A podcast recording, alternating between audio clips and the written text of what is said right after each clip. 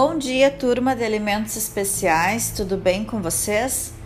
Aqui é a professora Sabrina. Venho novamente passar para vocês, por meio desse podcast, as orientações né, uh, da semana. Então, a gente vai entrar agora na unidade 4, que trata sobre alimentos funcionais e nutracêuticos. Já disponibilizei ali no Moodle para vocês a aula teórica. Façam uma boa leitura desse material e deixem as dúvidas de vocês no fórum relativo a essa unidade, que assim que possível estarei respondendo.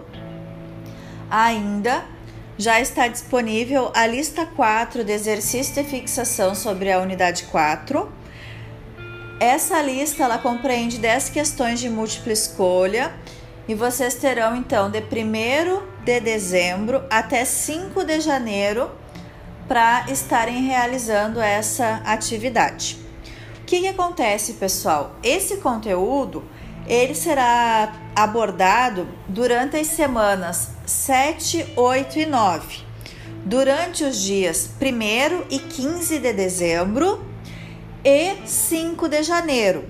Ele ficou assim bem dilatado porque no dia 8 de dezembro é feriado no nosso calendário letivo. E depois a gente acaba entrando no recesso escolar de Natal e Ano Novo.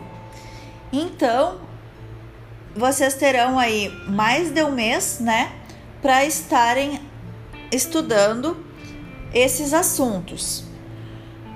Qualquer dúvida, pessoal, vocês podem entrar em contato comigo ali pelo fórum de dúvidas ou pelo e-mail que tentarei responder para vocês né, o mais rápido possível.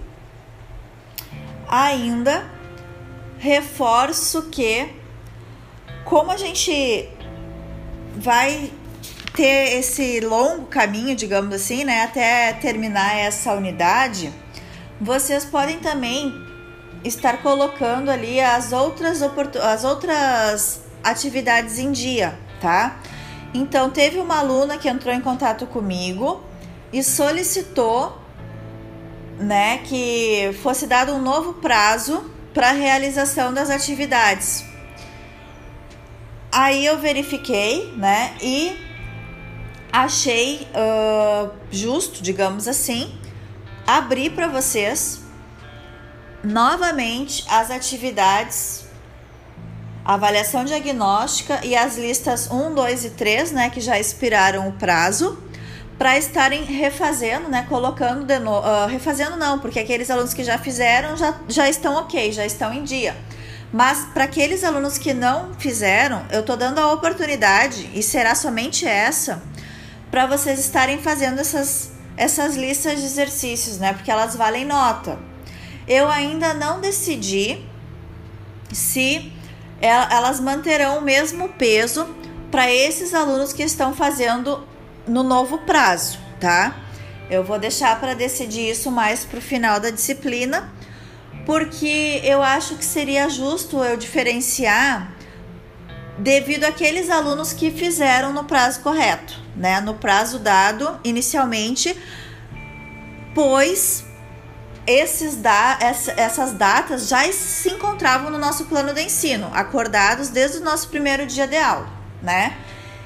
Então eu vou, vou verificar uma forma de dar a oportunidade, né, para esses alunos que não fizeram, mas para aqueles alunos que conseguiram fazer no prazo, eles também têm que ser, digamos assim, reconhecidos, né?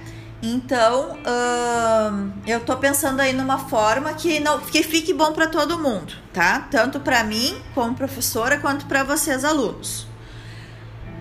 Então, pessoal, eu reabri ali, né, essa, esses exercícios, avaliação diagnóstica e as listas 1, 2 e 3, a contar de 1 de dezembro até 15 de dezembro.